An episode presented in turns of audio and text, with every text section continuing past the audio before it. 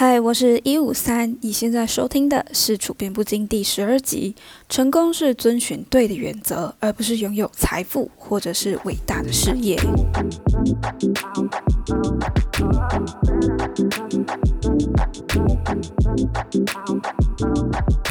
我第一次看这本书的书名啊，叫《与成功有约》嘛，就会觉得，好像又是一本教你怎么通往成功之路的书，就很像一些坊间的书籍啊、杂志啊，或是网络文章一样，什么成功人士必有的什么习惯、运动、学习、保持正向等等。后来我是听樊登老师讲解这本书，我才发现这本书跟一般的成功之道真的很不一样，它比较像是一种不变的自然法则。史蒂芬·科维的七个习惯啊，是适用于生命各种角色场景，比如说父母、伴侣、工作，这都是一辈子的功课。我也透过这本书理解到，对个人而言，我永远都能为自己做主，我有绝对的选择权，还有生命有限，要做最重要的事情。而在社会关系来说，我们不用争个你死我活，我们可以共享丰盛的成果，共创更好的未来。史蒂芬·科维他就发现，有很多人他获得意义上的成功，可是他过得很不快乐，或者是他遵循社会的成功之路，却没有达到让他满意或者真正圆满的人生。于是呢，他就研究两百年来关于成功学的相关资料。大概在一百五十年前呢，人们对成功的定义是跟一个人的品格有关的。一个人的品德高尚、善良才是成功之本。但大约在第一次世界大战之后，品德反而开始被很少人提起，个人的形象、金钱或是地位才会被看重。所以在后期是比较提倡关于人际关系啊、公共关系的技巧，还有呢，一直 push 我们要追求一种积极进取的心态，也就是我们现在所理解的成功。史蒂芬·科维就说，这种个人魅力的成功学太重视技巧。而且也太追求速度了，就变成说我有钱也不快乐，我出名可是我更痛苦，或是我明明学了很多管理的方法、目标的技巧，却没有过上自己理想的人生。史蒂芬·科维他就举他儿子小时候啊，有一阵子他成绩不是很好，然后打棒球常常会比人家早出棒，所以一直都打不到球，同学呢都会笑他。他们夫妻俩就非常紧张，说：“诶，儿子好像出问题了，诶，怎么办呢？我们要怎么解决呢？”他们就想说啊，我只要以身作则，孩子看到我们改变了，他自己也就会改变了吧。于是呢，就不停的称赞他，跟他说可以的，加油，你做得到，你现在赶快挥棒，怎么做怎么做。别人笑他们儿子的时候，就说我儿子还在学，好不好？不要笑。经过一番努力之后，他们儿子变得怎么样呢？他们儿子啊，没有变好。反而越来越讨厌打棒球，还会哭着跟他爸妈说：“我自己永远都做不到，我不行。”史蒂芬·科维就想不通了，怎么会越鼓励越沮丧呢？这个时候，他们夫妻俩才真正的静下心来，想说这套方法到底为什么不行，哪里出了问题？再深入的探讨啊，他们就发现，原来他们认为自己的孩子不如其他人，所以拼命的鼓励他、指导他，是为了让他们的孩子跟别人一样优秀。史蒂芬·科维透过这件事情，他感受到思维的巨大影响力，还有我们现在了解的成功学那个魅力成功、个人成功学有非常大的漏洞。相反的呢，品德才是真正的成功之本。这一直是叫我们说，我们以后都要以高尚的品德为主吗？并不是的哦，现代讲求的那些沟通技巧啊，积极态度也是成功的必要条件。只是我们不应该为了追求普世社会的价值，舍弃了品德。你想想，现在有些报章杂志上的知名政客或是知名的明星艺人，他们对外的形象很成功，可能很正面、善良，什么反正就经营的很好。但是像碰上了贿赂或者是感情不忠这类关于道德的问题时，哇，那个形象一夕之间就毁了，再成功也没有用。好，那我们应该怎么样获得成功呢？书中他有提到一句俗语，叫做“思维决定行动，行动决定习惯，习惯呢又决定了品德，而品德决定了命运。所以一切的根本都在于思维。思维呢就像一张地图，它带着你前进某一个目的地。可是我们其实大部分人都不会质疑说，我现在手上拿。的这份地图是不是正确的？像史蒂芬·科维他本人啊，一直以来就受到个人魅力成功学的影响。他没有想过说我这个思维是否正确，是到他孩子出了问题，他才发现不太对劲。那我们可以尝试做一个思维的转换。曾经啊，就有教授他拿了两张图分给两组人，一组人是拿着高贵年轻妇女的图，一组呢是拿着老婆婆的图，然后每组呢都看了十秒之后收回。接着呢，他会在投影幕上放上第三张图，第三张图呢是高贵年轻妇人跟老婆婆影像的重叠。这时候两组人就开始吵了，老婆婆那组就说这个一定是个老人啦，另外一组是坚持说哪有，这明明就是一个年轻又有钱的女子，你们看错了。他们吵了非常久，就谁都不让谁。是后很后来的时候，才有人发现，诶，其实你从这个角度看的话，她是老婆婆；可是你从这个角度看的话，她是年轻女子。诶，所以这张图呢，既是老婆婆，也是高贵的年轻女子。大家只是换一个角度看就好了。这时候大家才慢慢冷静下来，说，诶，对耶，这样子看的话是那样，那样子看的话就是这样。有一次啊，史蒂芬·科维他也在地铁上，有一个小孩就是跑上跑下，很吵啊，在玩呐，这样也很没礼貌嘛。但是他们爸爸就是坐在椅子上，然后一动也不动，就没有去劝阻他们。史蒂芬·科维就觉得很不高兴，想说：天哦，你小孩这么吵，这么没礼貌，你不管一下吗？所以他就过去跟这位父亲说：诶，不好意思，可以麻烦你管一下你的小孩吗？这时候那个。爸爸就是像失神一样，突然回神，就啊啊，怎么了吗？这样子就说啊，不好意思啊，我妻子刚刚一个小时前才过世，那他自己现在也是六神无主，不知道怎么办，所以可能孩子们现在也不知所措吧。史蒂芬·科维听到这一瞬间，立马不生气了，他马上一脸很抱歉的说：“哎，不好意思，那。”我觉得很抱歉，你有没有需要我帮忙的地方吗？你看，像是思维转换可以带来这么大的变化，你思维一转换就会产生不一样的结果，你立马改变你的态度、口气跟行为。思维转换是我们改变的原动力。史蒂芬·科维他也说啊，受到个人经验还有世界价值观的影响啊，我们大多数人啦，都是以我们自身的角度、主观的经验来判断别人。就像他在地铁上对那位父亲做的。事情是一样的。如果依照这种个人主观的路径来看待世界的话，去判断所有事情的话，我们很容易走偏。所以我们要以原则为主。什么叫做原则呢？为什么要以原则呢？所谓的原则啊，它是一种自然不变的法则，你没有办法改变，它像是一种自然的定律。去翻开各国的历史啊，一个帝国的衰败永远脱离不了暴政。贪婪无知的君主，还有社会上的道德、善良、公平，这些都是没有办法改变的原则。就像灯塔永远矗立在那边，矗立在同一个位置上，引领船只开向正确的港口。亚里士多德他就说了一句话，他说：“人的行为总是一再重复，卓越呢不是单一举动，而是习惯。当思维以原则为主，你的行为呢就会改变，长久保持下来就会成为习惯。不过呢，改变习惯。”是一件不太容易的事情。史蒂芬·科维就定义他的习惯是知识、技巧和意愿所组成的。知识就是你为什么要做，要做什么；技巧是如何做；意愿是你想不想。养成习惯呢，需要这三个因素全部齐全，才有办法达成。你要知道怎么做，如何做。但如果没有意愿的话，你就不会去执行。你有意愿，也知道为什么我自己要做，但不知道怎么去做，习惯也成立不起来。所以呢，建立习惯是需要耐心和时间的，没有办法一下子就完成。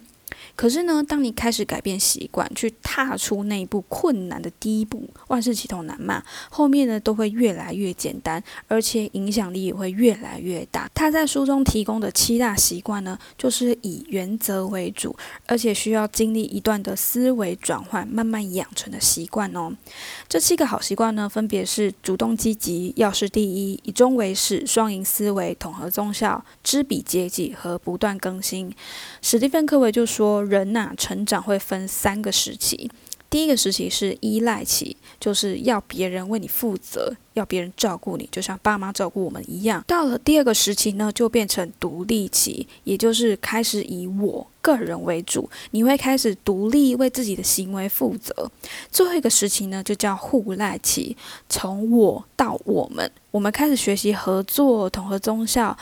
从依赖到独立，要学会主动积极，要事第一，以终为始。那要从独立到互赖的话呢，就要再学会双赢思维，统合综效，知彼知己。最后呢，你要不断的更新自我。第一个习惯呢，叫做主动积极。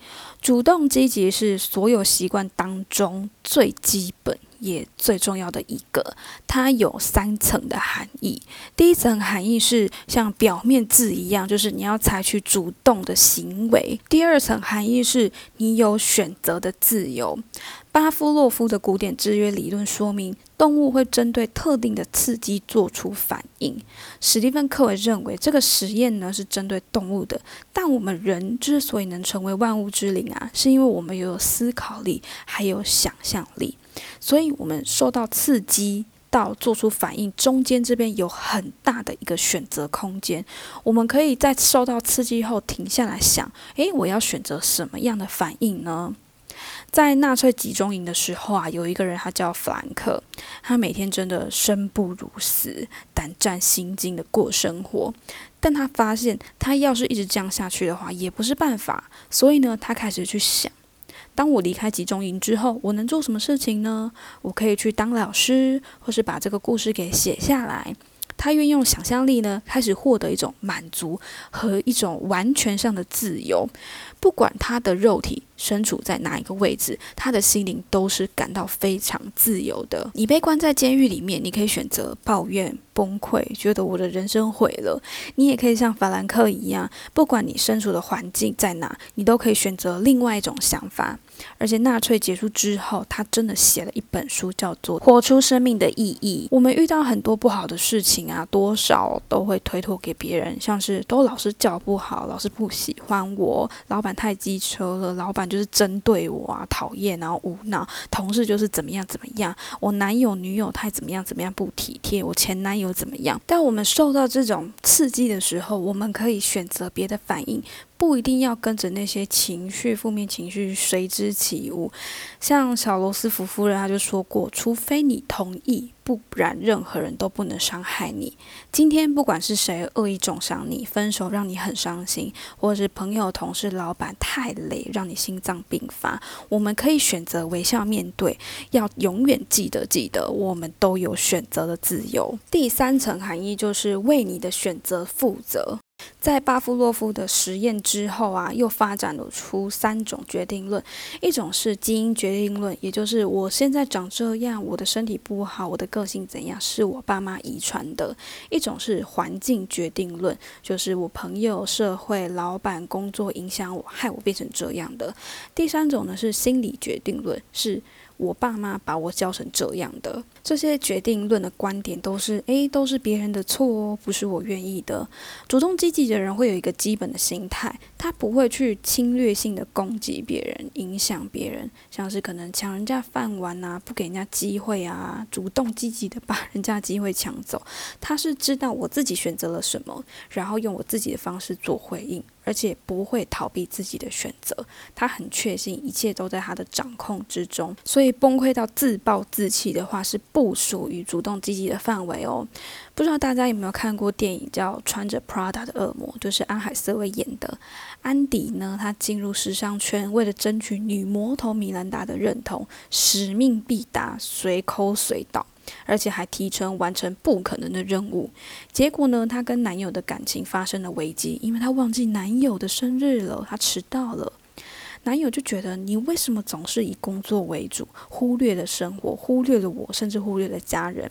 安迪他就很无奈的说：“没办法，我没有选择啊。”男友就说：“你有选择，而且你也做了选择。”安迪呢，他选择以工作为主，以米兰达为主，但他可以选择跟老板沟通，拒绝这样的工作内容啊。我就想到，我以前交过一个男朋友，是很会抽烟的，就老烟枪。但我事实上是一个蛮讨厌烟味的人，偶尔朋友可能抽一下，我还可以接受。但是因为另外一半比较常相处，所以我没有办法接受这些事情呢。我们在在一起前其实都知道了，他还答应我说我会为了你戒掉的。谁知道 交往之后就为了这件事吵到不行。我觉得他不守信用，他觉得我管太多了，想当然没有交很久就分手了，一定不会长久。然后分手之后，我对这件事情真的耿耿于怀，我一直不能接受他交往前答应我，然后交往后还不改。但是我看到史蒂芬·科维这个主动积极这个习惯，我就开始了解，我必须对我自己的选择来负责任。既然我都知道我很不喜欢另外一半抽烟的话，那我就不要选择这样的男朋友啊！不要讲的好像是我自己被迫接受对方抽烟，其实这些都是我选择了，我自己要负一半的责任，甚至全部的责任。然后，主动积极还有一个概念是很重要的。我们人生呢有许多议题，包含健康、子女、感情、工作、金钱等等等等等，这些呢都叫关切范围。在关切范围当中呢，又有很多不可控制的事情，还有可控制的事情。你把那些你可控制的部分圈起来呢，就叫影响范围。我们呢要做可控制的影响范围。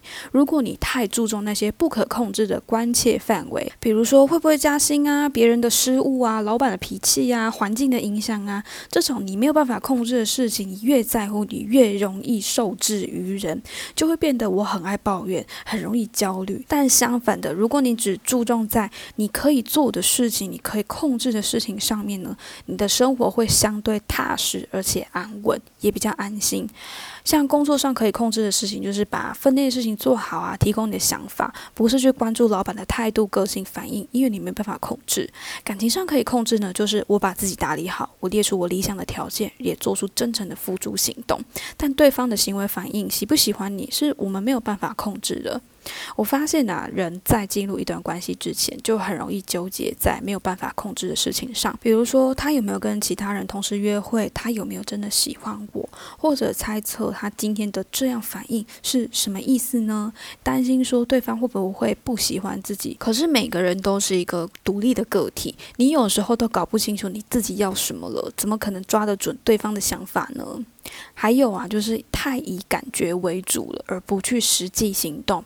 有一个男子就曾经跟史蒂芬·科维诉过，他说：“哎，我跟我太太婚姻好像没什么救嘞，我对她没有什么爱的感觉，就我们好像有点过于平淡了。我们是不是不够相爱，或是早就不相爱了？该怎么办呢？”史蒂芬·科维就说：“去爱他。”然后那个男子就说：“哈，去爱他。”我我我就不爱啦！我是要怎么去爱他？史蒂芬·科维还是说去爱他？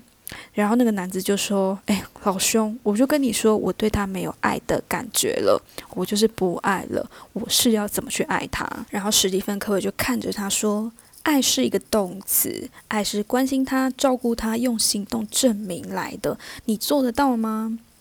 好，以上就是第一个好习惯，主动积极。我们永远都有选择的权利，也要为自己的选择做负责。然后呢，关注你可以控制的事情。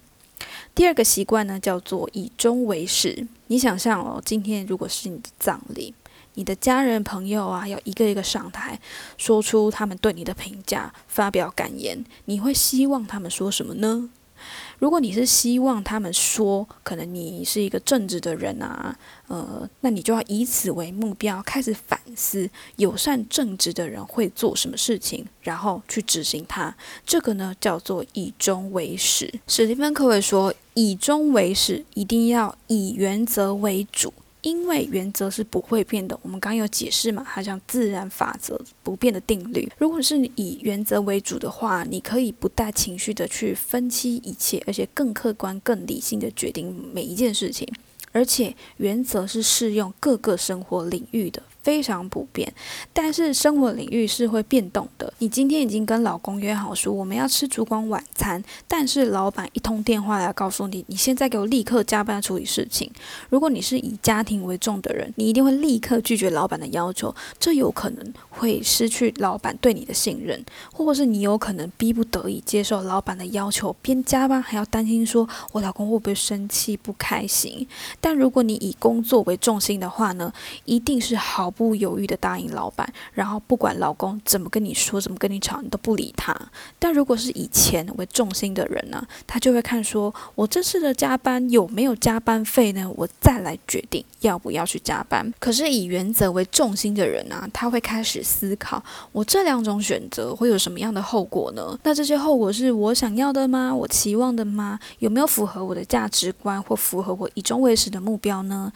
看起来，你不管以哪一种为重心，不管是原则还是以某一个生活场景为重心，结果都是加班或不加班嘛。可是呢，以原则为重心的人啊，他心境上会非常的不一样，因为他是很真心诚意的为公司加班，那就跟你被迫去加班的感觉是很不一样的。而且呀，你会比较心安理得，你不会去怪罪别人，也不会一边加班一边担心另外一半的情绪，因为这是你。通盘考虑后的决定呢？你可以把专注力放在这件事情上面，而且啊，你和老板跟配偶沟通时，因为你有完整而坚定的理由，比你不管不顾感受还要容易被这些人接受。第三个习惯呢，叫做要事第一。有一个时间管理方式嘛，就是画出十字，然后纵轴就是重要跟不重要，横轴就是紧急跟不紧急。对我们最有帮助的事情，影响最大的呢，就是重要但是不紧急的事情。也刚好这些重要的事情通常都很不紧急，所以大多数人都会推延，想说反正还有时间啊，那我们就下一次再做啊。我们先把紧急的事情做完再说吧。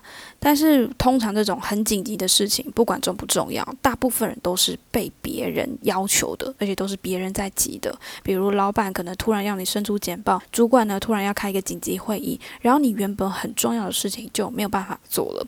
我们在上一集讲解《专一力原则》这本书的时候，就有说到时间有限，把注意力放在有意义的事情上。里面提供几个方法呢，大家可以去听听看。而史蒂芬·科维呢，他提供了另外一种方法，你可以先决定你未来一周要扮演的角色，比如说父亲、主管、个人发展。女儿之类的，然后为这些角色写下一些你觉得很重要的事情，再一一的排进你的行事历当中，每天都要不断的调整。要记得哦，这些重要的角色、重要的事情都要以前面的原则为基础。第四个习惯呢，叫双赢思维。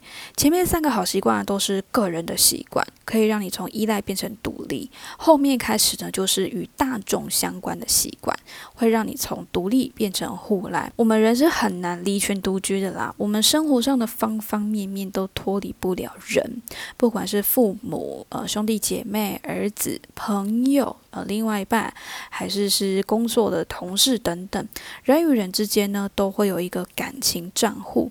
感情账户里面放什么呢？放的就是信赖。当感情账户的信赖被用光的时候，你们两个人的关系就会解除，就等于是破碎了。比如朋友之间呢。欺骗、吵架对方，你感情的账户就会被一直拿走，或是你总是对你的孩子碎念呐，不放手让他做，不信任他，觉得他什么事情都做不好，那你跟孩子的感情账户也会被搬空，或者你欺骗另外一半的感情，失去了他对你的信任，账户空了，你们关系也就结束了吗？那要怎么把感情账户里面的信赖这个金钱给提升呢？这边有几个基本的投资方法，就是对人要有礼貌，你做人要诚实，而且。真诚，然后要仁慈善良，还要信守承诺，这些都可以增加你感情账户里的钱。要保护好你的感情账户，是后面这三个习惯的最最基本原则。双赢思维呢？双赢思维就是利人跟利己的概念，它是鼓励你要跟别人合作的。我觉得从出生到读书到工作啊，一生我们都在跟别人比较，或者是被比较，可能跟兄弟姐妹，呃，或是同年龄的孩子比较。然后到上学的时候，就是要比谁的功课好，谁拿的奖状多。到公司呢，就要看谁的能力比较好。我们到处都要去争，一定要争个你死我活，不是我赢就是你赢，或者我们两个干脆一起输，反正不管怎么样都不可以让对方占上风。这就变成我们失去很多创造的可能性。世界明明这么大，我们每个人都有足够的立足空间，不用把别人的胜利啊，或者别人的获得看成自己的失败或者是失去。真正的双赢是了解对方的需求，也很真诚的表达出我的感受跟想法，然后我们双方达到了一个共识，这才是成熟有益的双赢局面。而且呀，你有双赢思维的话，你们彼此之间的感情账户会非常的厚实，并不是说我大家都有赚到好处，但伤害了彼此关系就叫双赢哦，这是不是的哦？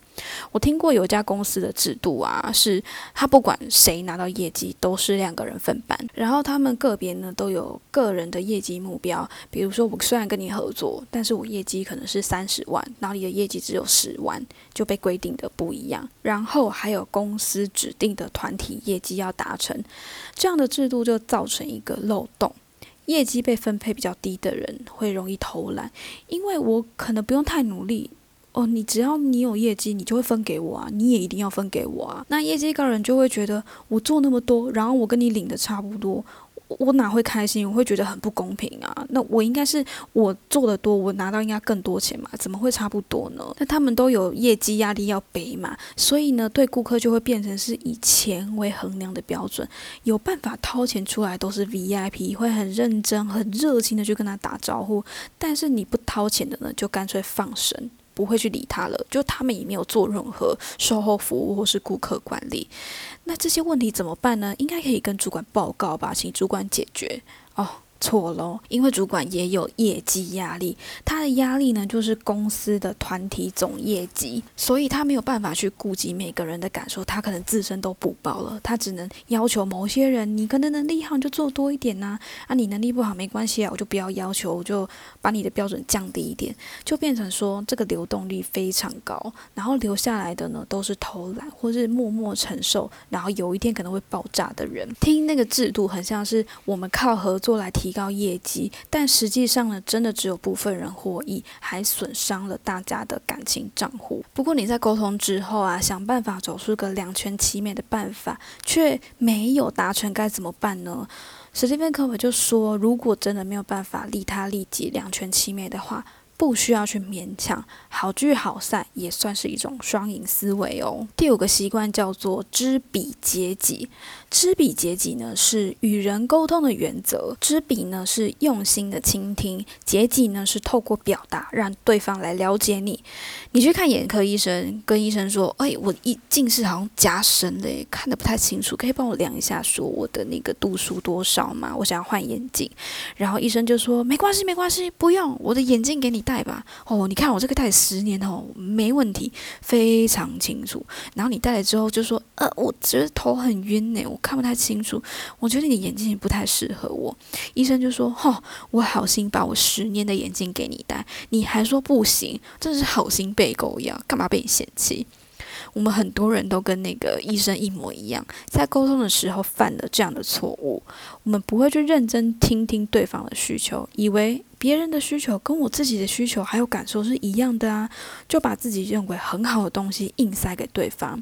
就像有些父母对小孩子也是这样哦，总是说我是过来人呐，妈妈以前怎样怎样做啊，我们以前都干嘛干嘛干嘛，然后来逼迫小孩子听话，却很少去听孩子的需求。包括工作也会遇到，像是有些老前辈呢，可能会用他自己的经验来要求你。但是呢，倾听不是说我听就好了，还有分成。四个层次的倾听，第一个层次是听而不闻，听了当作没听到；第二种呢是虚应了事，他根本没有听进去，随便敷衍别人。就像我们可能有些人会划手机，然后边听别人在讲什么话，然后嗯嗯嗯，对呀，哈哈哈，这样敷衍了事。第三种呢叫选择性的听，就只听你自己有兴趣的部分才做回应。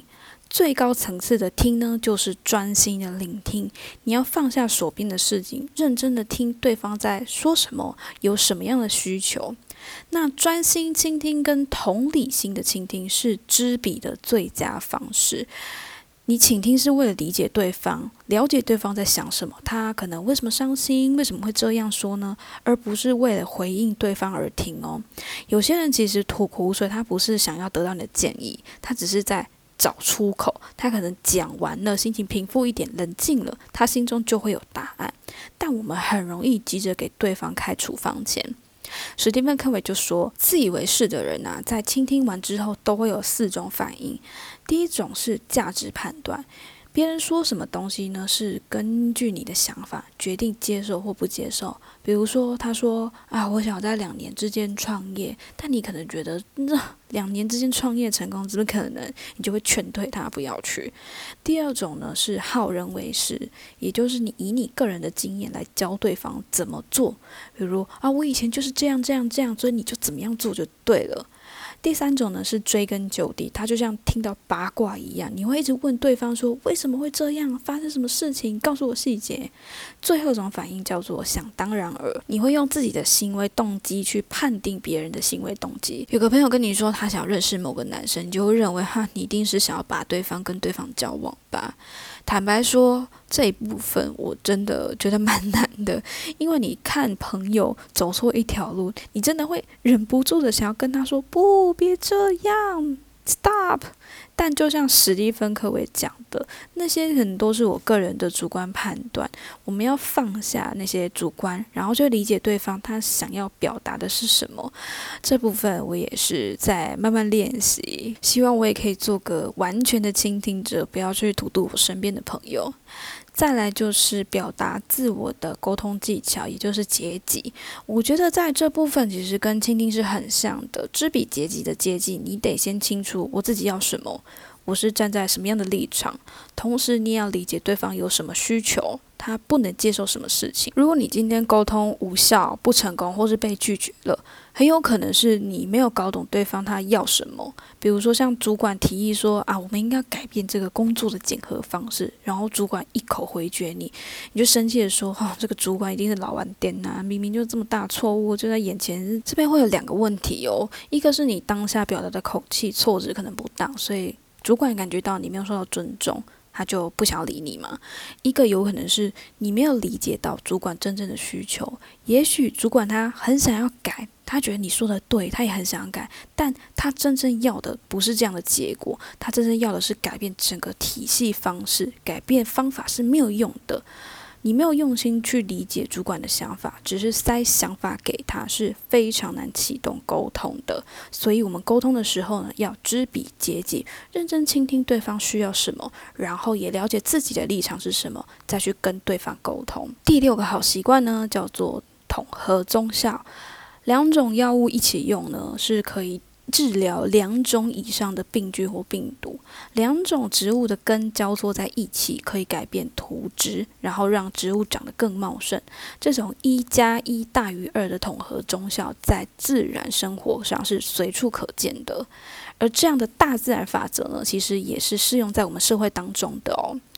统合中效的基本原则就是尊重差异。这个人的意见跟我不一样，一定是我有什么地方没有注意到。好，那我们两个来交流一下想法，把我们的 idea 就是做一个会诊，脑力激荡出比原先更要好的东西。史蒂芬·科维就说啊，我们在交流上会有三种层次，第一种就是防卫自我，这样的层次最低，结果就是损人利己或是损己利人，人际关系的信任感也会最低。第二种呢，就是尊重彼此。嗯，这个没有不好啦，但最后就会变成说，要么好聚好散，要么就是彼此都妥协，没有办法达到一个更高的境界。第三个层次呢，就是统合中效，融合了双赢思维跟合作的概念。举例，有一家人啊，他们规划好周末全家一起去钓鱼，结果妻子她的母亲就生病了，然后妻子就非常的焦虑，她想要去照顾母亲，但丈夫就觉得我们都规划这么久了，我也不想让小孩子失望啊。如果是防卫层次呢？两个人就会争执不下，吵个没完没了，没有结果。但如果是拉到尊重彼此的沟通层次呢，会是我们各自有各自的目的，好吧？那我们就各自去，你去照顾你妈，我去带孩子钓鱼。但是我们做这件事情的时候，又会觉得很愧疚啊！我没有帮我太太去照顾她妈妈啊，我没有跟老公跟孩子一起去完成这个家庭旅游计划，孩子应该会觉得很伤心。但如果你再拉到最高的层次，也就是统合重效的时候，我们夫妻两个人都知道彼此的需求是什么，我们都很理解彼此为什么这么坚持。于是呢，双方都提出想法来讨论该怎么解决。可以是丈夫平日就帮忙多做点家事，让妻子有更多时间可以去照顾家人，形成照旧；或者是呢，丈夫呢就带着孩子到医院附近来钓鱼，他们全家人都可以去探望，然后钓鱼行程还是可以照旧。这可能跟双赢思维听起来很像，在我的理解啦，我的理解是，双赢思维是你在人际交往上必须要有的观念，不管你对上的人是什么身份或角色，呃，不管是你的主管、上司或者老板、呃朋友、家人、另外一半，不管是谁，都要抱着利他利己的观念。但统合宗效呢，是在双赢思维的基础上。要付诸行动，你要主动去创造一个更好的东西，更不一样的东西，比较带有创造性的意味。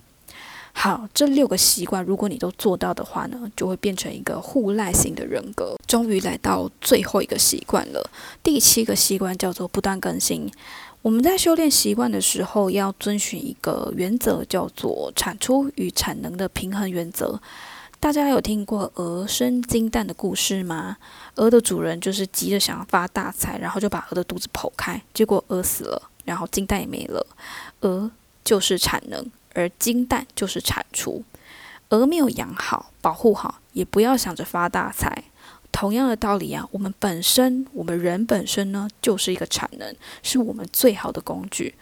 工欲善其事，必先利其器嘛。如果我们要获得更好的产出，我们一定要不断的磨练自己，磨练我们的健康，保持心灵的正向。